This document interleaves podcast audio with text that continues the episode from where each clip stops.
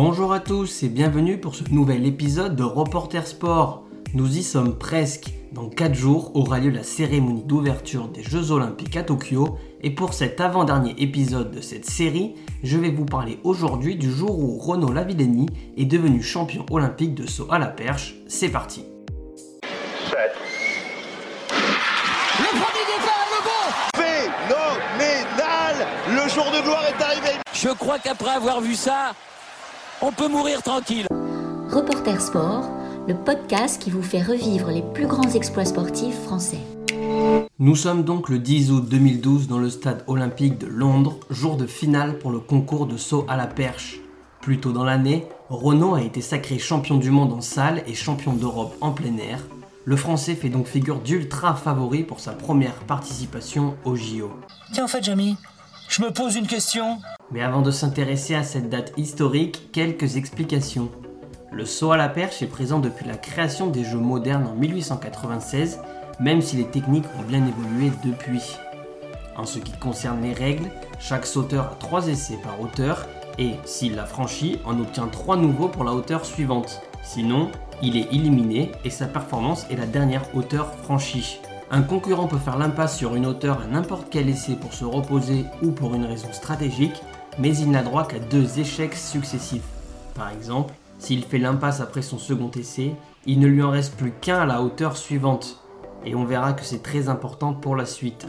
Les concurrents sont donc classés selon la hauteur de la dernière barre franchie, et en cas d'égalité, ils sont départagés en premier lieu par le nombre d'essais à cette hauteur. Allez, allez, c'est parti Renaud Retour au concours. Qualifié sans souci pour la finale, il survole ses premiers sauts en franchissant à sa première tentative 5m65, 5m75 et 5m85. Renaud Lavillenie est alors assuré d'être sur le podium aux côtés de deux Allemands qui ont réussi comme lui la barre à 5m85. Mais à 5m91, les choses se compliquent pour Renaud. Les deux Allemands passent à leur premier essai, battant ainsi leur record personnel, alors que notre Français se loupe. Maintenant troisième au classement, il décide de faire l'impasse sur cette barre et rejoint ses deux adversaires du jour à 5m97. Il ne reste donc que deux tentatives à Renaud Lavillenie pour passer cette barre, alors que les deux Allemands en ont trois. À leur première tentative, les trois athlètes ne parviennent pas à la franchir. Il reste donc deux sauts aux Allemands et un pour notre Français. À la deuxième tentative, les deux Allemands font encore tomber la barre. Pour sa dernière tentative, Renault n'a pas le choix. Il doit franchir 5m97 s'il veut rester dans le concours et concrétiser son rêve d'or olympique. Le reste appartient désormais à l'histoire.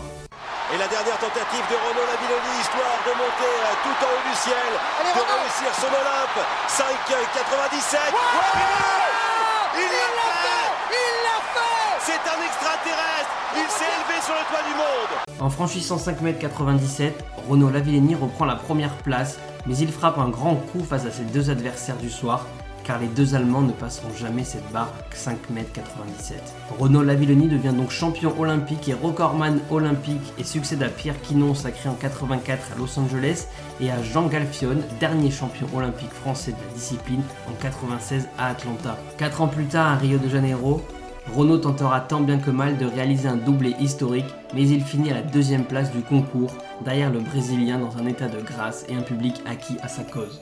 Et voilà, c'est la fin du huitième épisode. Je vous donne rendez-vous ce vendredi devant votre télévision pour la cérémonie d'ouverture et moi lundi prochain pour le dernier épisode de la série Jeux Olympiques où on parlera d'escrime, discipline dans laquelle nos Français et Françaises ont le plus brillé depuis la création des Jeux Olympiques modernes. C'est tout pour moi. Reporter Sport, le podcast qui vous fait revivre les plus grands exploits sportifs français.